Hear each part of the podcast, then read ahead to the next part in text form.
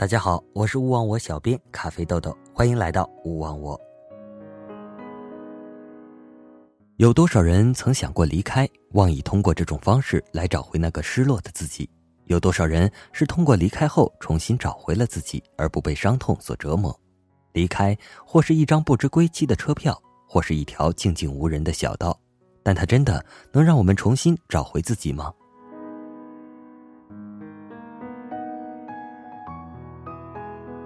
自己的身边有不少朋友和同学，他们有的对我说，有的在空间里发表说说或日志，大致意思都是自己累了，想要离开本地，去一个陌生的地方，想来一次说走就走的旅行。对于大多数的他们，都迟迟没有动身。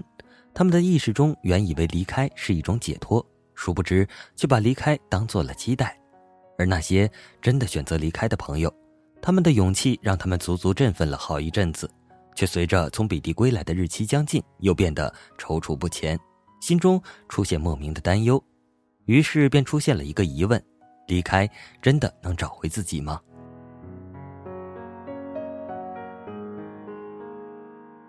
我真的不太肯定，因为自己不曾离开，却眼看着离开的人归来依旧是旧时的面孔。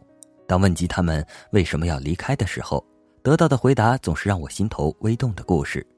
我身边最早选择离开来找回自己的是我初中时代的一个同学海，海是一个阳光的男孩，却怀揣着一个诗人的心。在九几年的时候，我们单纯如水，每天只知道在校园里读书嬉戏，从来没有想过去外面看看。而海却不一样，他喜欢读三毛的书，喜欢写一些别人看不懂的文字。有一天，他对我说，他想要一个人去一个陌生的地方待一段时间。我问他为什么。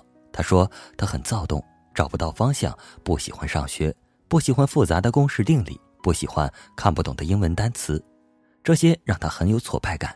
我问他：“那你一个人出去就不怕吗？”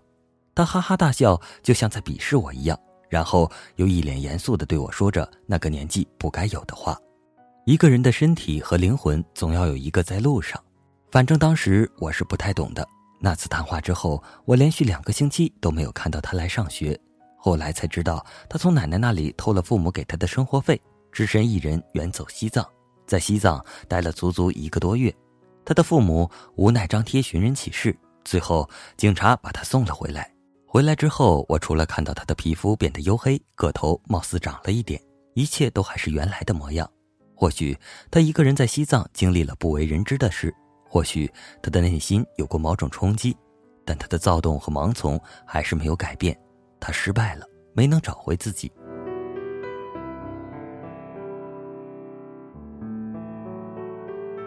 有些人因为一些挫折和失败会丧气灰心，受不了身边人的言语和白眼，而想着离开这里重新开始。有些人因为一段感情、一个人而选择离开，因为怕睹物思人，触景伤情。朋友 Y 小姐就是因为一个人、一段感情而选择离开一座城。Y 小姐在 A 城认识了 H 先生，他们从陌生人，然后到了恋人，一起奋斗过，一起担忧过，曾经因为失业而一起住在灰暗潮湿的地下室。但对于他们来说，一切都还是那么美好。直到 H 先生出轨了，Y 小姐有精神洁癖，没有办法原谅一个对自己不忠的人，她哭得很伤心，哭得那么撕心裂肺。他哭了好久好久，一段寂静之后，没有人知道他要做什么。在一个下着雨的晚上，我收到了一条他的短信，就两个字：商城。我知道他已经选择了离开。从那天以后，我再也没有见过 Y 小姐，也不知道她去了哪里。我希望她能重新振作起来，过好自己的生活。不能说她的离开是一种逃避。但是总觉得用这种伤己的方法来面对一些难以挽回的东西，总是不够的。找回自己，找的是什么？是感觉、情绪、情感、尊严，还是内心的不安？与其说找回自己，不如说重新认识自己、发现自己。我们要找回的，其实就是我们没有能认识到的人格层次、内心觉知。我们要做的，就是克服与面对。不要总是一遇到一点压力就把自己变成一个不堪重负的样子，碰到一点不确定性就把生活想得黯淡无光。如果一个人能够清楚的知道自己是谁、什么样的个性、能做什么、可以承受什么，人格状态如何，内心始终为我，就不会轻易选择离开，而是敢于面对一些不愉快的事实，敢于面对压力和挫折，并伺机去克服。离开有时候或许是一种方式，能够暂时带给我们一些新鲜与刺激，心灵也会发生一些变化。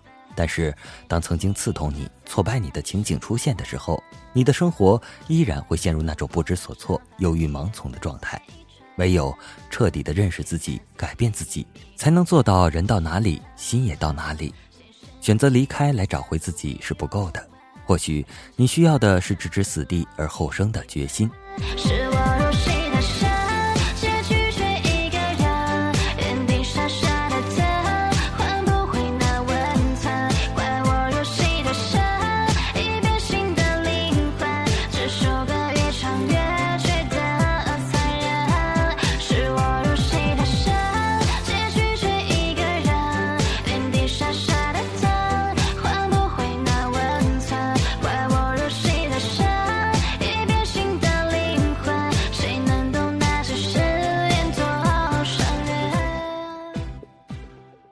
题来了，既然选择离开不是最好的办法，那么我们就从如何直面生活中遇到的种种不如意着手。希望下面的文章你能够喜欢，大大方方的承认自己的阴暗面。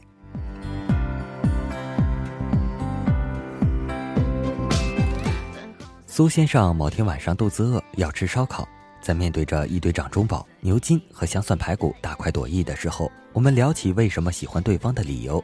但是聊着聊着就走偏了，可能是因为最近工作和生活的压力有点大，所以就很懊恼地说：“我承认我自己内心是一个阴暗有扭曲的，多愁善感，极度悲观，什么事情发生都会往最坏的地方去想，容易嫉妒别人，看到和我差不多的人比我过得幸福就会很不爽，严重缺乏安全感，喜欢有人可以依赖。”害怕孤独，总担心周围的朋友和自己的爱人一个个先离开我而去。当我没有小孩的时候，会不喜欢别人家的小孩和婴儿。尽管所有人都会喜欢这么可爱的生物，但是我就是无法喜欢，因为我的内心阴暗又扭曲。我就是一个阴暗又扭曲的人，你还会喜欢吗？本想着苏先生会惊讶无比，没想到憋了半天，憋出一句：“你很真实。”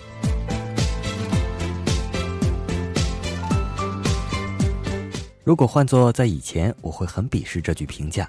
真实，谁不会呀？只要说出自己想说的、自己想做的，就是真实。而如今，我却觉得这是一句至高无上的赞美。从学生时代开始，我就是一个很装的小孩。当然，不是一开始就是，可能是因为初中学习成绩不好，经常遭受老师、同学和父母的抛弃、白眼和排挤，诸如此类的缘故，造成我学生时代的伪装简直是一绝。明明内心自卑的要命，外表还是如同女神一样的自信，以至于同学们都认为我是一个古怪的人。都成绩这么差了，哪来的那么多自信？所以纷纷在毕业同学录上写：“你是一个很自信的人，很佩服你的自信。”说实在的，我也很佩服我自己。年幼不懂事，别人说什么就真的相信了。所以我一度用“我是一个自信的小孩”这个假象来欺骗自己。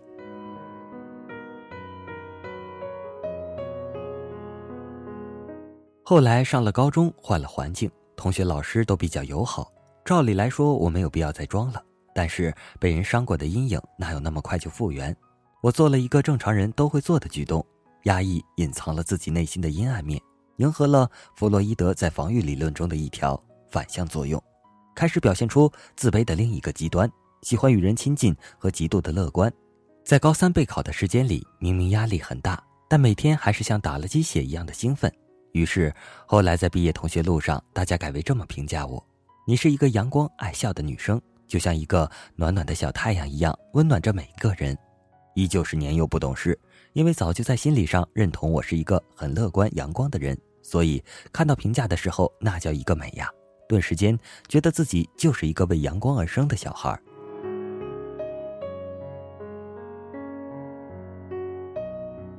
不论是伪装，还是为了抵御自己内心痛苦而走向痛苦反应的另一极端，多年后等反应过来，才发现自己活得很累，有时候会精疲力竭。强烈的自我认同和对自己并不全面的认识，给生活徒生了不少麻烦。比如，当我遇见糟糕的事情、沮丧和泄气的时候，我会谴责自己：你原本是一个乐观的人，现在怎么会有这样的情绪？当开始发现自己并不十分乐观后，当别人在夸我乐观阳光的时候，心里总是怪怪的，脸上也经常面露尴尬。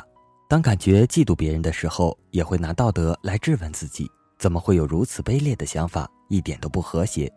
当不安全感袭来的时候，害怕别人知道这样的情绪，会显得自己极不成熟又脆弱。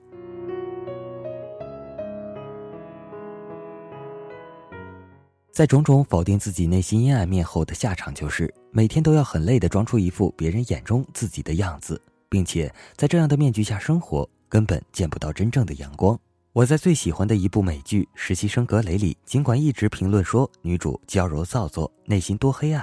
但我之所以喜欢反复的追这部剧，就是因为女主的人物设定和演员的水平，就像剧中的台词那样，女主角是一个内心悲观又扭曲的人，母亲是一个外科医生，与别人有婚外情，几乎不管他；父亲又懦弱的逃离，留下他一个人面对。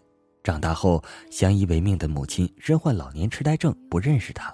剧一开始，喜欢的男人被发现其实结过婚，现在处于分居。于是乎，受伤的女主角开始滥情，这些的一切使她开始悲观和扭曲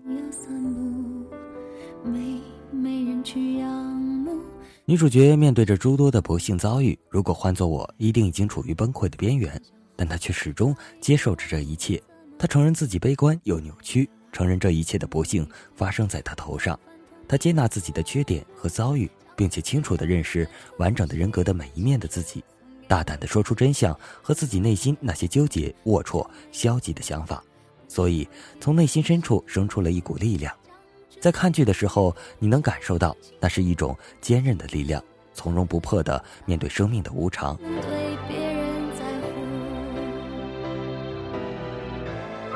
当我在那天向苏先生摊牌自己所有面时，当我把心里压抑了多年的不能见光的情绪和想法告诉他的时候。好像一团积压在心底的黑色污秽，一点点消失殆尽。走回家的路上，连冷风吹过都觉得无比舒爽。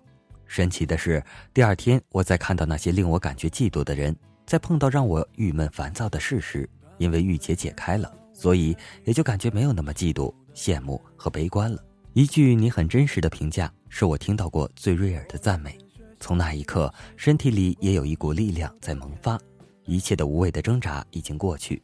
真相是真正治愈的开始。从那天起，我开始告诉自己：的确，我的内心就是存在阴暗又扭曲的那一面，但那也是我的一部分，而且是重要的一部分。赤裸裸的真相不可怕，它是我们力量的源泉，因为只有真相才是真真实实存在的东西。真相是当下的全部。朋友最近写了一篇很火的文章，叫《大大方方、理直气壮的爱钱》。其实，大大方方的承认自己爱钱。是比大大方方承认自己人格的阴暗面要容易得多。想想我们要战胜自己多少本能和心魔，才能承认自己也有阴暗扭曲的一面。但是我还是想说，请你大大方方、理直气壮地承认自己，接纳自己人格的每一面。真相不会使你变得软弱，只会让你变得很强大。要是能重来，我要选李白。